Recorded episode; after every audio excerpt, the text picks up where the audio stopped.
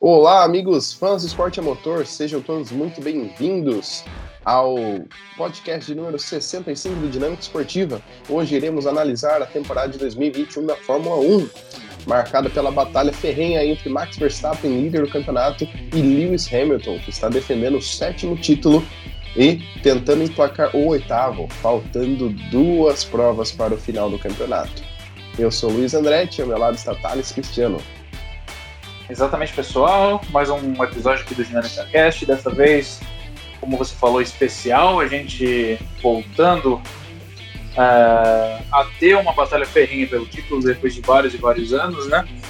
É, 20 etapas já foram, faltam apenas duas: a Arábia Saudita, que vai ser nesse final de semana, e Abu Dhabi. É, dois circuitos relativamente novos, né? Abu Dhabi, que passou por mudança de traçado e também vai ser um desafio para os pilotos. E a gente está aqui para analisar não só a batalha do título em si, até aqui nessas 20 etapas, mas também das equipes de meio de pelotão, final de pelotão, desempenho de cada piloto, notas de cada piloto na temporada até aqui, porque é importante a gente destacar, é, destacar esses detalhes. Né? A gente já está numa altura do campeonato que a gente consegue determinar quem foi surpresa, quem foi decepção, quem foi destaque, quem foi revelação então, antes de mais nada, vamos começar falando pela batalha do título, né? É, Max Verstappen, Lewis Hamilton chegando à Arábia Saudita, né? Novo circuito de rua de Jeddah, 27 curvas, é, muito sinuoso e perigoso, né? Estreito, bastante estreito. E a batalha do título chega com uma mudança de patamar, podemos dizer assim. É, Hamilton chegou a ficar bastante pontos atrás, agora vem numa recuperação incrível, né? Ele vem em busca da terceira vitória consecutiva, venceu no Brasil, venceu também no Catar. E aparentemente, a gente ainda não. Enquanto a gente está gravando esse podcast, ainda não houve a corrida. Mas, pelo que tudo parece, a Mercedes tem um carro melhor para esse final de semana também, né? É, exatamente, a Mercedes, depois do GP do Brasil, é, vem mostrando uma crescente no seu motor, né, uma coisa que não estava tão visível assim nas outras etapas, né, que foi dominada pela Red Bull. Porém, aí a Mercedes conseguiu uma vida extra, né, com essas duas últimas corridas, né, é, que o Hamilton venceu. Foram corridas assim espetaculares, é, um show à parte. E essa troca de motor do Lewis Hamilton rendeu aí um motor zero quilômetro, é, totalmente, né, é, vamos dizer assim, é, 100 quilômetros, né, sem estar com os componentes estressados, o que rendeu aí né, as suas duas vitórias, logicamente também sua habilidade, né, do que ele mostrou no GP do Brasil foi inacreditável. É, todo mundo ficou assim maravilhado com a corrida e ele conseguiu levar aí né, a, a disputa por menos de 10 pontos, né, ou seja, ainda tem uma é, esperança para o Hamilton. Né? É, eu acho que vai estar até a última etapa. Né? Fica muito difícil. Se acontecer alguma coisa com um dos dois nessa etapa aqui, é, com certeza algum um deles vai se despedir do título por estar tão assim é, próximos. Uma batalha também muito legal é entre o é, quinto e sexto lugar e o terceiro e o quarto, né, com os dois segundos pilotos, Valtteri Bottas e Sérgio Pérez.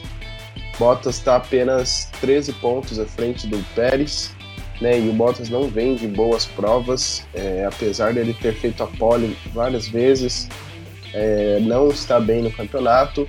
E o Pérez também não, né, gente? É, vem de altos e baixos, é muito difícil é, dizer o que está fazendo esses dois segundos pilotos, que não é ajudar nenhum nem outro. Às vezes tem umas. Né, o Bottas e o Pérez cedem uma posição, porém não é aquela coisa de tipo, olha, eu preciso segurar meu piloto aqui, fazer uma estratégia diferente, eles não conseguem. O campeonato está sendo disputado apenas com primeiros pilotos. É, nenhum dos segundos pilotos estão fazendo o trabalho que deveria ser feito, né, como a gente pensa. E tá uma briga cerrada aí pela terceira posição. Legal é. destacar também a consistência do, pé, do Lando Norris, né? E batalhando aí diretamente com a dupla da Ferrari.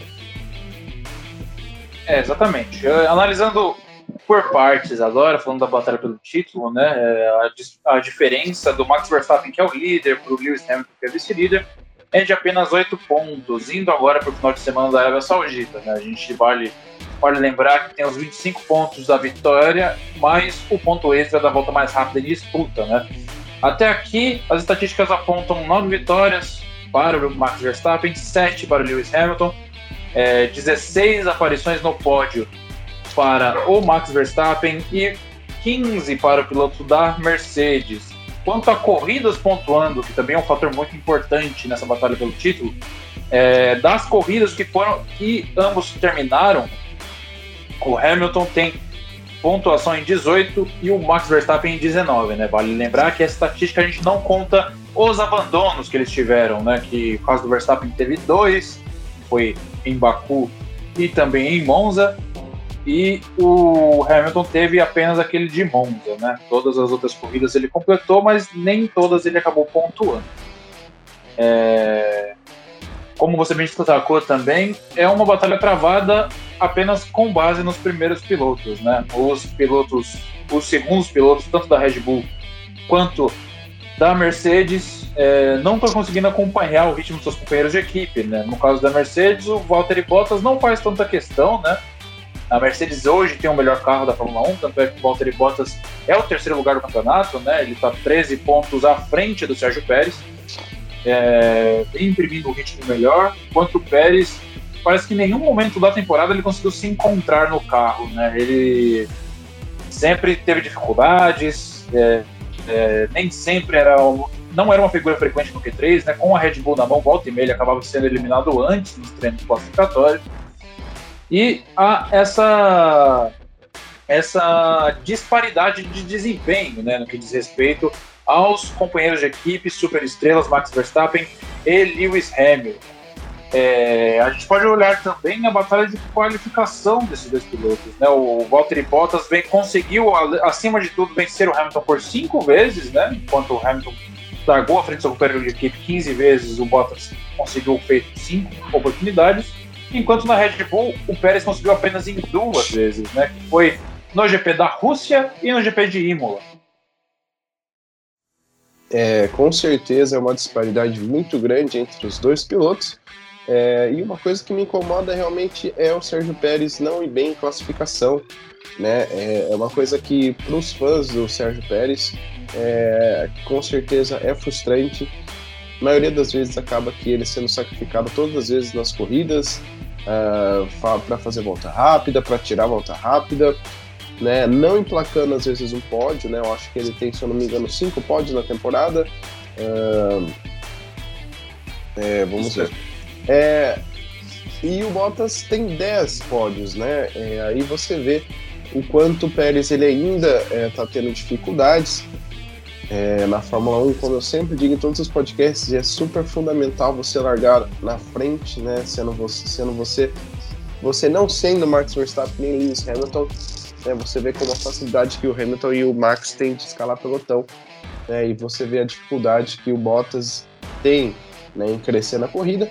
Pérez é um cara muito bom no racecraft, no é, gerenciamento de pneus, com certeza é um cara bom, é isso que faz com que ele tenha bons resultados, porque se não fosse essa habilidade dele de ultrapassar e de administrar bem uh, os pneus, com certeza ele estaria muito mais para trás do que agora que ele está na quarta posição. A gente espera que ano que vem seja uma batalha mais intensa entre os dois segundos pilotos. É, George Russell mudou para Mercedes, com certeza ali é, vai haver alguma conversa entre o Toto Wolff e os dois pilotos. E vai ter que também o Marco, né? Marco e o Christian Horner dizer assim: olha, Pérez, é, a gente renovou e a gente precisa de um cara aí para realmente segurar né, as duas Mercedes, né? Porque é para isso que servem os dois carros, né? E é uma disparidade gigantesca entre os dois pilotos. É, Pérez fez cinco pódios, é uma coisa que não é, é com o carro dele não é tão assim impossível, né? Ele poderia ter feito bem mais, mas ainda faltam duas corridas. É, o terceiro lugar está aberto. Não é uma má posição para se terminar no campeonato, né? Tendo em vista que você está numa grelha junto com o Verstappen e Hamilton, que são pilotos acima da média, o terceiro lugar é super válido. É, exatamente. É importante destacar que tanto o Bottas quanto o Pérez têm uma vitória cada, né? O Pérez venceu o GP do Azerbaijão e o Bottas venceu o GP da Turquia, né? E também a gente deve destacar que o terceiro lugar significaria também para sua equipe o título de construtores, né? Falando nesse quesito do quesito construtores, a gente tem a batalha pelo terceiro lugar, né? É, McLaren contra Ferrari. A McLaren dominou a posição por grande parte da temporada, mas agora nas últimas corridas perdeu um pouco o gás e parece que a batalha ficou um pouquinho fora de alcance para os ingleses, né? Exatamente, depois da Rússia, a dupla de pilotos se perdeu um pouquinho, né? É, o Daniel Ricciardo voltou a fazer o que ele começou a fazer no início da temporada, que é classificar mal, é, andar ali abaixo da P7, P6. E o Lando Norris também, depois da Rússia, sumiu um pouquinho, é, não está ali figurando onde ele sempre estava, não está fazendo também boas corridas, não sei o que aconteceu, se mexeu com o psicológico dele, mas não está tão iluminado assim quanto no início da temporada e até o GP da Rússia. McLaren, depois de Monza e, de, e, da, e do próprio GP da Rússia, deu pinta de que ia se firmar no terceiro lugar. Porém, a dupla da Ferrari está fazendo um ótimo trabalho, é, estão sendo muito mais consistentes do que a McLaren, né, pelo fato de que apenas o Lando Norris pontua e pontua muito pouco. Né, as últimas corridas a Alfa Romeo pontuou mais do que o próprio Lando Norris de McLaren, né? Ele pontuou apenas quatro pontos, né? É, e é pouquíssimo para o campeonato, muito ruim para os construtores, né? A, a, gente sabe que a Ferrari tem um carro legal, mas a McLaren ganhou corrida, é um foguete, deve muito bem nessa última penúltima corrida, né? É, mas Daniel Ricciardo também tem que fazer a parte dele para ver se batalha com a Ferrari, que também está muito boa. Um fato curioso é que essa briga está muito, é, muito ferrenha na Ferrari em pilotos. Charles Leclerc apenas alguns pontos à frente do seu companheiro de equipe e novato na equipe, né, o Carlos Sainz, que vem de três pódios né? Uh, três pódios contra apenas um do Leclerc, né? É, é, é, vale destacar a consistência que ele tem, né, gente? Carlos Sainz está fazendo um trabalho excepcional. Lógico que o o, o Leclerc estava tendo mais problemas, porém o Sainz está muito mais regular. E nesse exato momento que a gente está gravando aqui o podcast, ele teve um acidente muito forte no TL1 ou 2, TL2, né? Não se sabe se vai trocar componentes, porém, um acidente daquela proporção mexe com todo o chassi do carro. É uma coisa que não é uh, saudável para uma corrida. E tudo está mostrando que se o Sainz fizer as coisas certinhas, ele possa até terminar na frente do Charles Leclerc protegido da Ferrari. É, exatamente. O Sainz, na minha opinião, se é para eleger uma surpresa nessa temporada, é o Sainz, porque há muitos vão falar do Lando Norris. É, Lando Norris todo mundo já sabia do potencial dele, sabia que a, que a McLaren vinha numa evolução. A McLaren é um, tem um carro melhor do que tinha no passado, mas ainda tem muito a evoluir esse carro da equipe inglesa. Mas o melhor conjunto de pilotos, ou nessa temporada, tipo, em habilidade, em resultados entregues, a Ferrari tem mostrado o melhor conjunto, né? É, Carlos Sainz, por ter mais tempo de Fórmula 1, tá na, tá na categoria desde 2015, é, ele conseguiu é, mostrar mais serviço do que o próprio Charles Leclerc, né? Que ainda peca com acidentes, peca com erros. E por isso a distância dele para o companheiro de equipe não está tão, não tá tão confortável, né? É, outra estatística interessante é o número de corridas pontuando dos pilotos da Ferrari. Né? O Leclerc pontuou em 16, enquanto o Sainz pontuou em 18. Ou seja, o Sainz é mais consistente pontuando do que o próprio Charles Leclerc. É... Enquanto isso, esse panorama na McLaren é um pouquinho diferente. O Lando Norris vem fazendo tudo que está a seu alcance, pontuou em 18 corridas, enquanto o Daniel Ricciardo vem pecando, vem falhando, pontuou em apenas 12, né? E essa é uma estatística que pesa muito no campeonato de construtores, porque se você não pontua, você prejudica a equipe. Se você prejudica a equipe, ela não é capaz de brigar com posições acima lá na tabela. E é o que vem acontecendo na batalha pelo terceiro lugar, né? Vale lembrar que em Monza teve aquela dobradinha espetacular da McLaren. Primeira equipe a fazer uma dobradinha em muito tempo, né? Eu não me recordo da última vez que isso tinha acontecido. Mas foi a primeira vez nessa temporada que isso aconteceu. E única, inclusive. É... Com a vitória do Daniel Ricciardo, o Lando Norris chegando em segundo. O Norris quase venceu a corrida da Rússia por causa de um erro um pouco estúpido. Ele acabou perdendo uma vitória certa, o que seria a segunda vitória da McLaren e daria uma injeção de ânimo é, na equipe. Porém, a Ferrari vem fazendo esse trabalho consistente, sempre ali. Leclerc com um segundo lugar aqui, um quarto lugar ali. O Sainz volta e meia num quinto lugar, às vezes num terceiro. Isso vem sendo crucial para o acúmulo de pontos da equipe de Maranello, né? E essa altura do campeonato, todos esses pontos atrás já, eu não vejo mais a McLaren alcançando os pilotos da Ferrari, a não ser que um desastre aconteça nas duas corridas restantes. Mas eu tenho um pouquinho de simpatia pela Ferrari, né? Tipo, é uma equipe que a, cuja torcida contagia muito, mas profissionalmente falando não é lá essas coisas, né? É, vem em um período de decadência nos últimos anos. 2020 foi um péssimo ano para a equipe de Maranhão. É, conseguiu apenas dois, dois ou três pódios na temporada inteira. E esse ano está sendo um ano de reestruturação. O Matias Vintato parou de atender as corridas, né? ele não vai mais nos autódromos acompanhar. E a ideia é que se deposita uma expectativa muito grande em cima de Charles Leclerc, para que ele consiga levar a Ferrari aos tempos de glória, como era entre 2000 e 2004. O que eu particularmente acho muito difícil, porque o Leclerc não tem o talento que o Schumacher tinha, nem próximo disso. É, eu também acho que em 2019 se carregou muita esperança no Leclerc, né?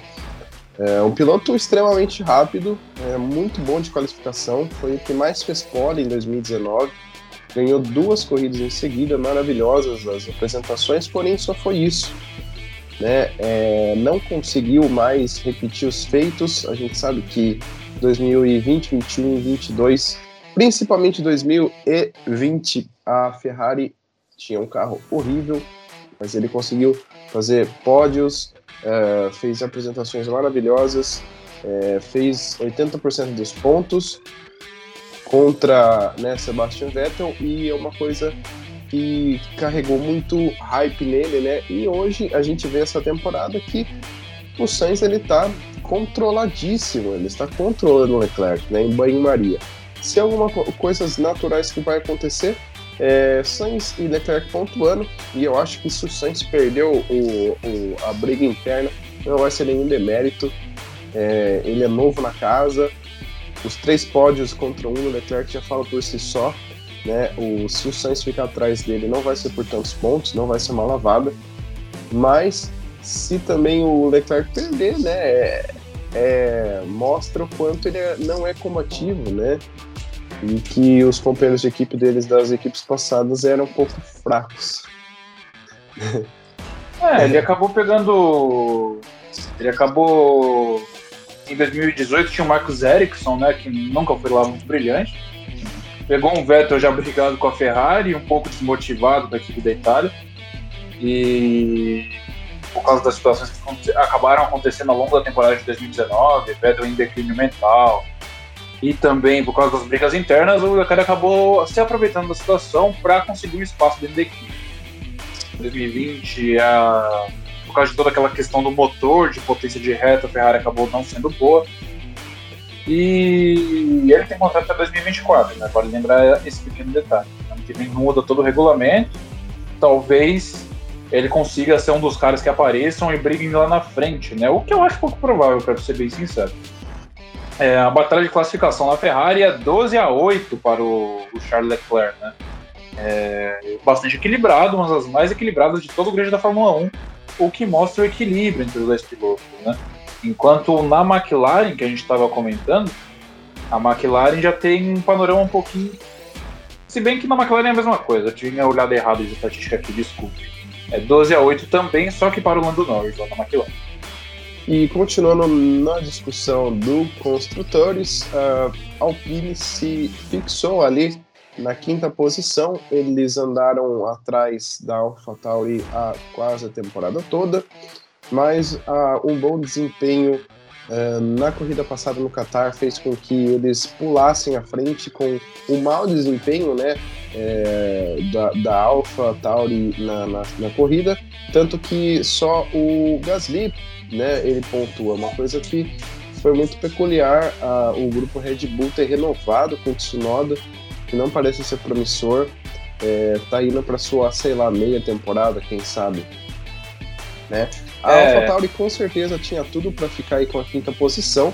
Né? Você imagina que não precisa né, o Tsunoda fazer ah, todos os pontos por ser estreante, mas assim, a gente vê que tem muito mais de 20 pontos ali na frente, só que não é tanto assim se você vê tantas corridas que ele não pontuou, que foi a maioria, né? E o Gasly fazendo uma lavada, né? É, a gente vê aqui no, no na batalha de pilotos, uh, são 20 a 0. É muita coisa. E vai continuar no 23 a 0, né? E Tsunoda não tem uma, uma consistência boa em classificação e tampouco em corrida. E também, né, é, tá sendo uma lavada também no Mick Schumacher, mas depois a gente vai falar Mick Schumacher dando uma lavada no Nikita. Mas vamos continuar aqui na AlphaTauri. É, o Gasly fazendo um ótimo trabalho, mas eu não vejo ele na Red Bull fazendo mais do que ser o escudeiro do Max. É, o Gasly é bom, muito bom, pontua muito bem, é muito acostumado com o carro da casa, de Faenza, mas na Red Bull era aquilo mesmo. É, ele não mudou a habilidade dele de 2019 para cá. Eu acho que seria ofuscado mais uma vez pelo Max. E para ele segurar um pouquinho, talvez quem sabe pegar o lugar do Ricardo na McLaren, né, ficar de olho na Alpine, qualquer coisa, né, eventual saída de ambos os pilotos. E pro Gasly é isso né? Eu não vejo ele na Red Bull mais. É um cara que vai ser obliterado pelo Max. É muito perigoso você formar uma dupla com pilotos assim. É, a gente viu isso no passado. Fernando Alonso, Lewis Hamilton, Schumacher. São pessoas que não dividem muito a equipe e às vezes o segundo piloto sofre e faz parecer que ele é bem mais lento do que é, né? O Gasly é muito rápido só não tão rápido quanto o Max. Os resultados de 2019 seriam os mesmos. Eu acho que para o Gasly, uma McLaren cairia muito bem. Ah, eu já acho que o Gasly de 2019 para cá evoluiu muito como piloto, né? Ele foi posto de maneira precoce ali naquele assento da Red Bull. A Red Bull tava naquele, naquele, naquela época que trocava mais de pilotos do que eu trocando de roupa, por exemplo e acabou jogando um pouco o Gasly na fogueira, né? Depois jogaram o álbum na fogueira e por aí foi. Né? Agora colocaram um piloto experiente lá que também está na fogueira. Ninguém se entende por que isso acontece na Red Bull. Desde a saída do Daniel Ricciardo em 2019, isso não se estabilizou ainda, né? É, o Gasly, para mim, está de parabéns. É, vem mostrando o potencial que ele tem, o potencial que ele criou. É, a AlphaTauri só está na sexta posição do campeonato graças a ele, porque o companheiro de equipe dele não, não mostrou que veio. Lá atrás, no final da temporada passada, eu que acompanho a Fórmula 2, eu já falei que era precipitado, que o Tsunoda não tinha talento para a Fórmula 1. É, as estatísticas mostravam um pouquinho o contrário, porque ele teve uma temporada de rookie relativamente boa, porém, a gente hoje vê que ele não é material de Fórmula 1 infelizmente a verdade tem que ser dita, né? É, as estatísticas também mostram muito isso, né? A gente vê o melhor resultado do Tsunoda na temporada foi um sexto lugar, enquanto o Gasly fez um pódio lá no Azerbaijão, né? Em, em compensação também tem a outra questão da, da batalha de classificação que você tinha dito, né? Que 20 a 0 para o Gasly, um resultado tanto quanto a caixa punch, né? É, destaca bastante. E também tem a questão das corridas pontuando, né? O Gasly conseguiu 13, e enquanto o Tsunoda conseguiu 6, só que a maioria dessas pontuações foram sexto lugares e coisas do tipo. É, enquanto, falando de Alpine, o panorama lá um pouquinho diferente, né? No começo da temporada, a Alpine tinha um carro que era mais próximo aos carros que estão brigando um pouco mais atrás hoje, e conseguiram fazer uma evolução muito boa ao longo da temporada, né? A Alpine, que hoje é, é indiscutivelmente o quinto melhor do carro do grid. A gente estava até conversando isso antes de começar a gravar. É, tem uma boa dupla de pilotos, né? O Ocon teve inconsistências na temporada, mas agora parece que conseguiu se plantar bem, está entregando resultados. E o Alonso tem mostrado a consistência de sempre, que era o que se esperava dele quando contrataram ele, voltando de aposentadoria para comandar esse time da Alpine, né? Até a metade da temporada, a Alpine ainda estava ali embolada com Aston Martin, a, atrás da AlphaTauri, né? Porém, agora já tomou a frente de todas essas. É, melhor resultado da temporada para a Alpine, né? Foi a vitória do Esteban Ocon na Hungria, como não esquecer, né? E o pódio de Fernando Alonso, né? Depois de tantos e tantos anos sem subir no pódio, ele conseguiu quebrar esse tabu na corrida passada no Qatar, né? É, enquanto a batalha de classificação ali na Alpine é, está 11 a 8 para Fernando Alonso. Em compensação, também as corridas pontuando, a Alpine consegue mostrar mais regularidade. Fernando Alonso pontuou em 14 etapas, enquanto Esteban Ocon em 12. Essa já é a estatística principal para a gente entender por que, que a Alpine está se distanciando da AlphaTauri. Né? A AlphaTauri simplesmente não consegue pontuar com os dois pilotos. De 20 etapas até aqui, o Tsunoda pontuou em apenas 6, um pouquinho mais do que um quarto das corridas. Isso é péssimo para o campeonato de construtores. E o mais engraçado é que quando anunciaram a renovação dele na coletiva de imprensa, perguntaram o que ele achava. Ele falou que estava surpreso porque ele só batia. Ele, piloto, disse isso. E assim, a Red Bull tem pilotos do calibre de Leon Lawson, calibre de Yuri Vips, e tantos e tantos e tantos outros na academia que podem mostrar potencial suficiente para estar no lugar dele e mesmo assim ele tem garantia por mais um ano, né? Eu não diria é. nada se na metade da temporada que vem sacarem o Tsunoda para tentar Isso com um piloto vindo da Fórmula 2. Isso que eu falei. É, não estou me recordando agora se, se, o Lawson já tem pontos de superlicença suficiente para poder assumir um carro se necessário, mas eu diria que ele é o nome para uma vaguinha ali na Fórmula é, com certeza foi um equívoco. Não sei se o Tsunoda continuar fazendo isso, ele vai sobrar até a final da temporada 2022. Mas voltando a falar um pouco da Alpine, a batalha já está fechada. Alonso ganhou né, a, a batalha de qualify com a maioria dos pilotos que estavam à frente. Né, é, todos os pilotos das outras equipes estavam à frente, está fechado quase é, o sisteminha de qualify é, para um piloto que estava né, é, dois anos fora da Fórmula 1, você entrar na, num carro e a como ele guiou é, não é uma coisa fácil. É, Fernando Alonso, que quando esteve fora, ganhou vários outros títulos: campeão do WEC, duas Le Mans, 24 horas de Daytona, Sebring é, e várias outras corridas importantes.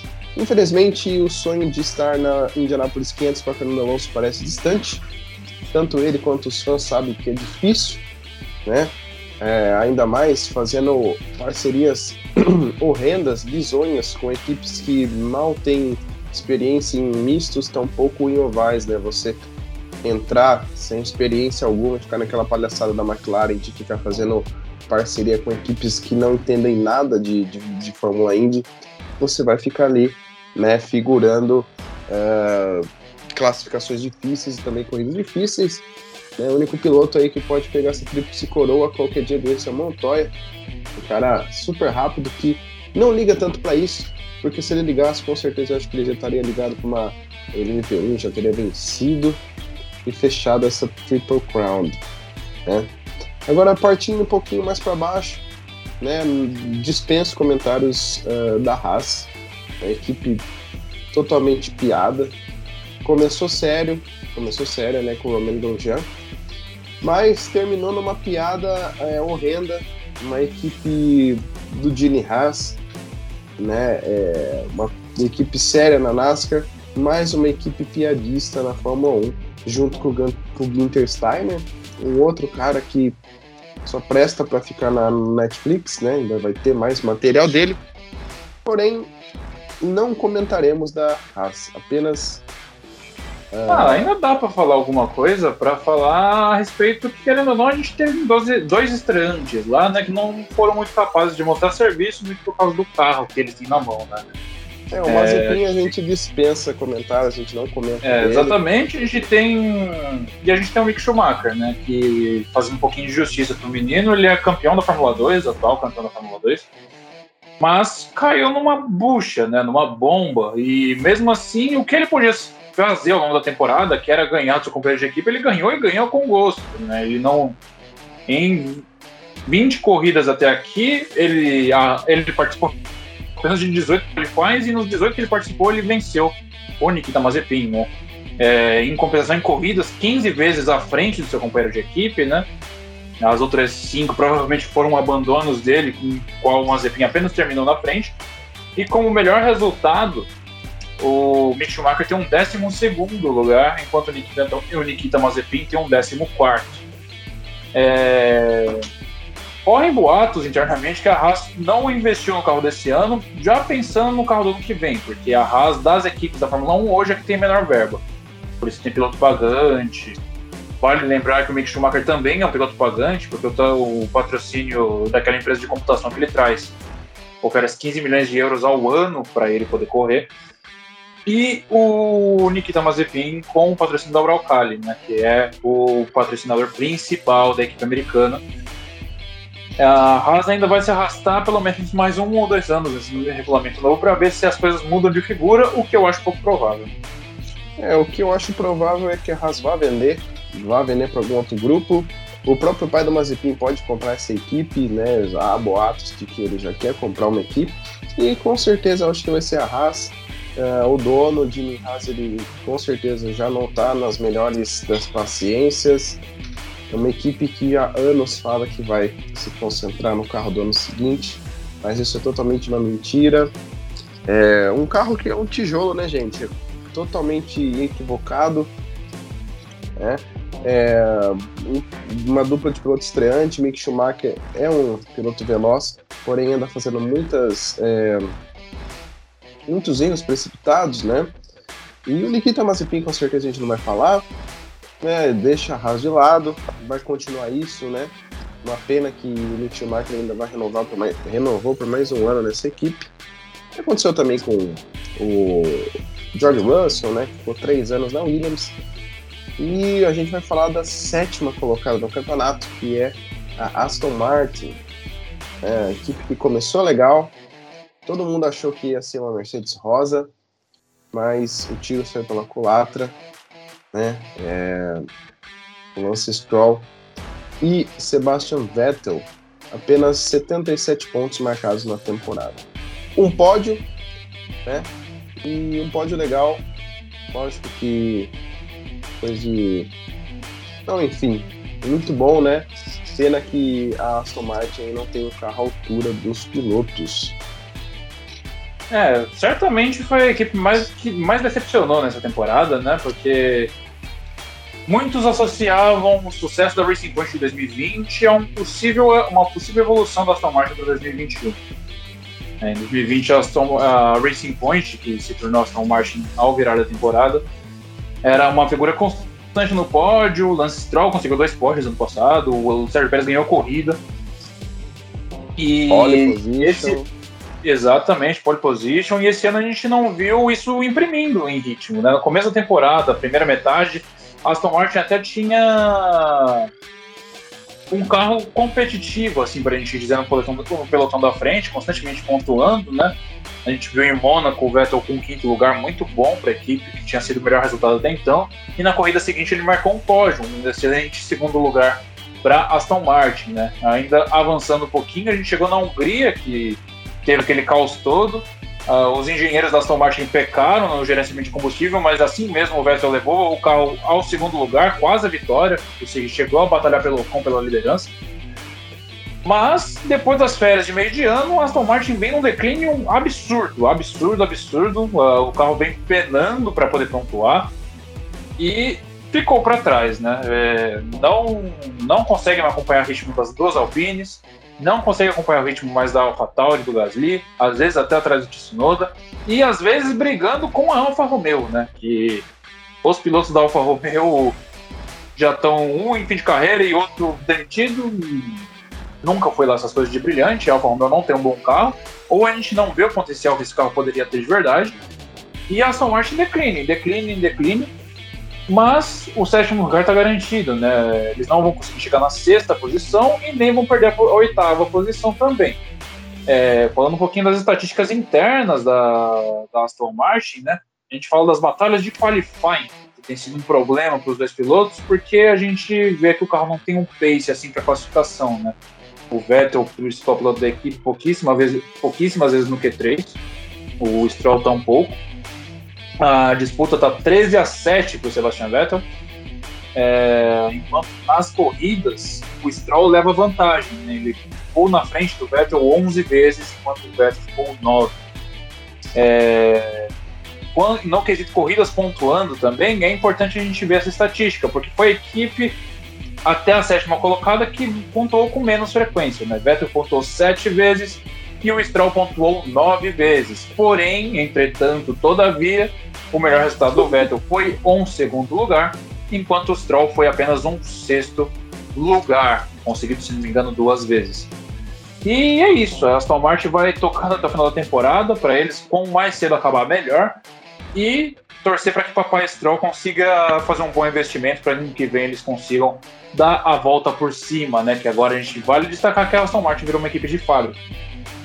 Com certeza, e agora a gente vai falar um pouquinho das duas últimas, né, entre aspas. A Williams conseguiu um pódio né, naquela polêmica corrida de Spa, onde o George Russell, com uma super velocidade de classificação, conseguiu colocar a Williams em segundo lugar, né, e a corrida não deu continuidade, apesar de pontos é, cortados na metade, né, metade dos pontos, ainda assim valeu o pódio e pontuou ainda algumas corridas. Aí sumiu de novo, né? É, como se era esperado.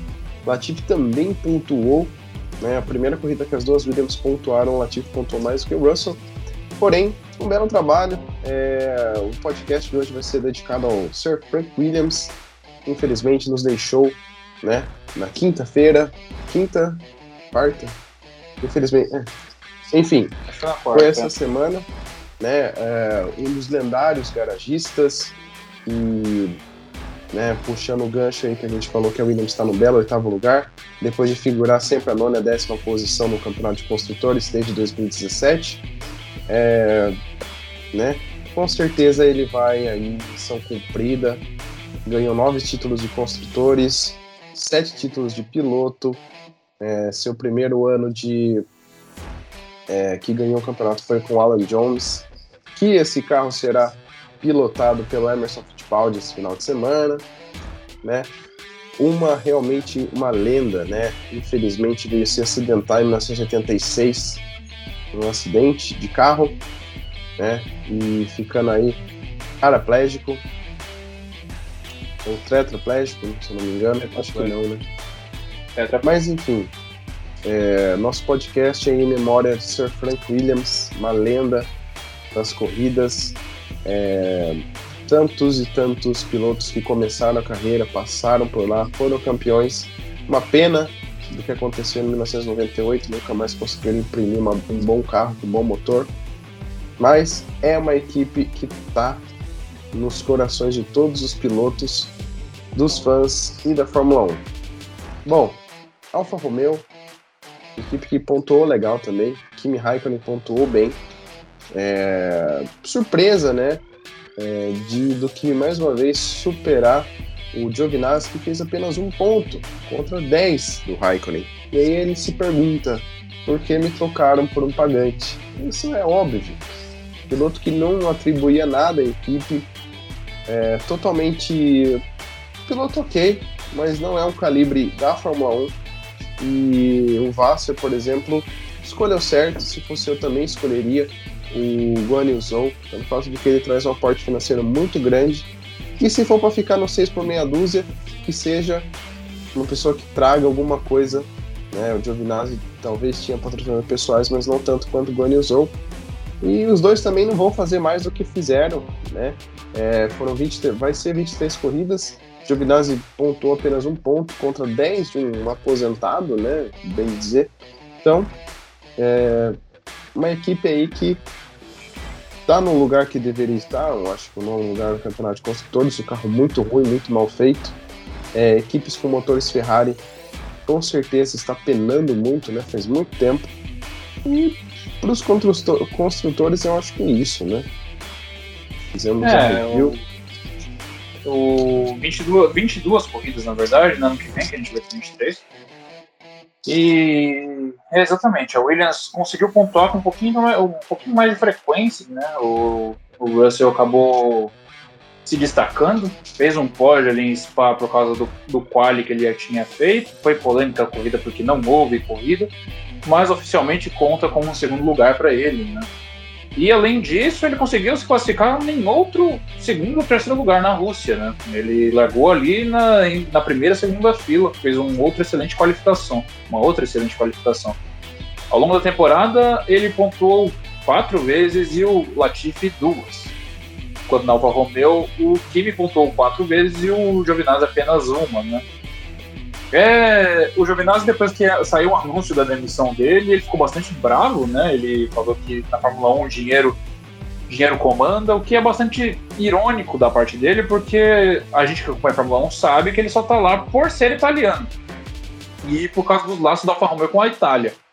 Porque senão ele não teria aquela vaga para começar.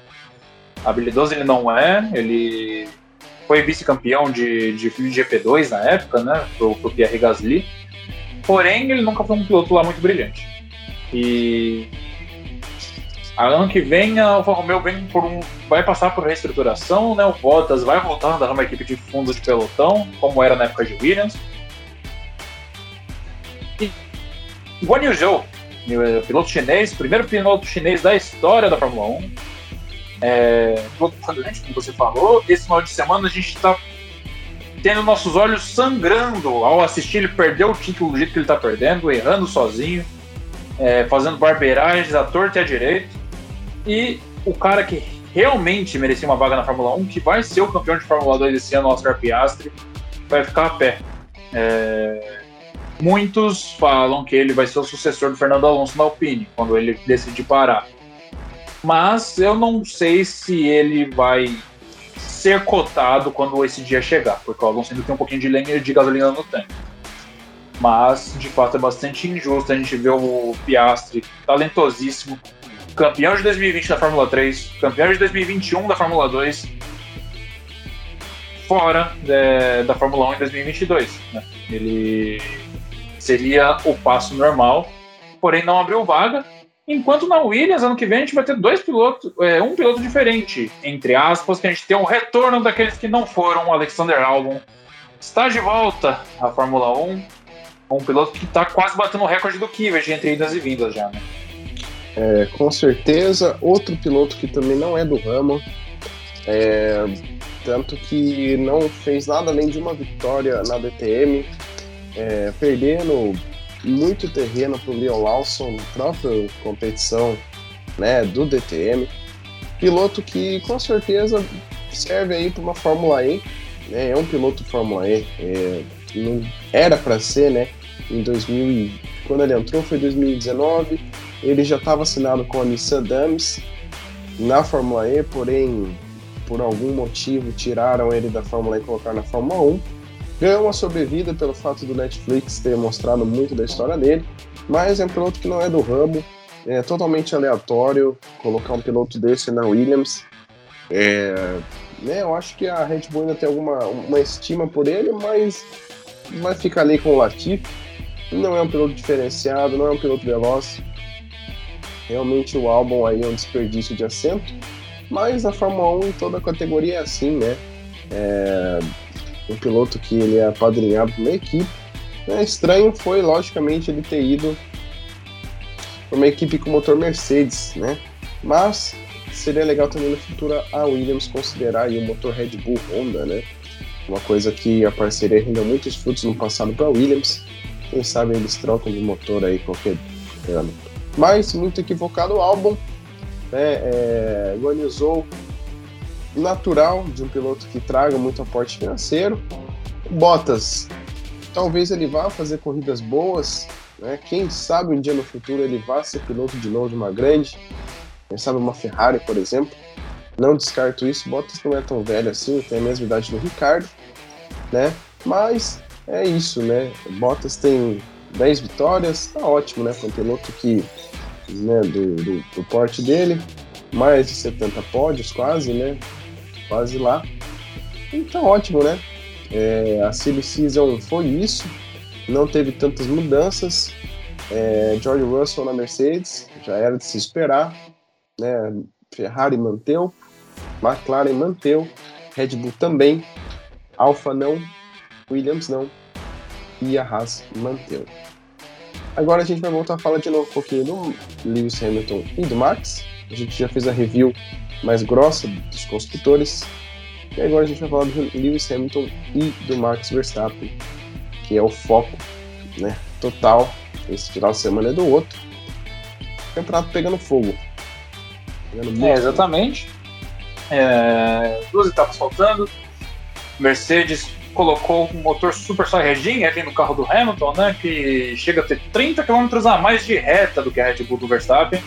A gente já viu uh, os gráficos de comparação de, de velocidade ao, ao, ao, redor do circuito de Jeddah desse final de semana. A Mercedes tem vantagem, provavelmente, a não ser que uma intervenção divina aconteça, Hamilton vai vencendo de novo o que seria a sua oitava vitória na temporada, né? E caso isso aconteça, vamos para Abu Dhabi com a diferença de um ponto ou até mesmo empatados, caso o Hamilton faça a volta mais rápida. É... E na boa, se isso acontecer e chegar em Abu Dhabi dessa forma, o Hamilton vai ser campeão, porque o momento é todo dele. É... Os, o, não que o Verstappen esteja cometendo erros, mas criou-se uma tensão internamente na Red Bull que pode interferir no desempenho do carro. Né? O Verstappen está fazendo o possível, não vem cometendo erros, vem fazendo uma condução responsável. Porém, a coisa está ficando ruim para ele por causa desse, desse sentido. Né? A Red Bull parece que não estava preparado e simplesmente não tem resposta por essa carta da manga que a Mercedes tinha para esse final. É, mas o automobilismo é imprevisível, né? Vai que amanhã de fato aconteça uma intervenção divina, vai que em Abu Dhabi de fato aconteça alguma coisa que a gente não está habituado a ver, se bem que habitua, é, habituado a ver coisa normal em Abu Dhabi, a gente já está faz mais alguns anos, né? Que a corrida de lá é bem chatinha. Mas a gente espera que a conclusão dessa temporada seja seja digna de como o ano foi pra gente que é fã, né? Mas meu palpite é isso. É, essa corrida vai ter um tom decisivo mais do que a corrida de Abu Dhabi. Se o Hamilton mostrar pole e vitória cachapante como foi no Qatar, por exemplo, o campeonato está decidido. Exatamente. Bom, meus amigos, eu acho que o nosso podcast especial foi esse. É, fizemos uma review do que achamos importante. Espero que vocês tenham gostado. É, não se esqueçam de dar like nas, em todas as nossas plataformas e se inscreverem compartilhe com os amigos e até a próxima. Voltaremos aí com o fim do campeonato e outras notícias também de outras categorias. Eu sou o Luiz André e ao meu lado está o Cristiano. Até a próxima.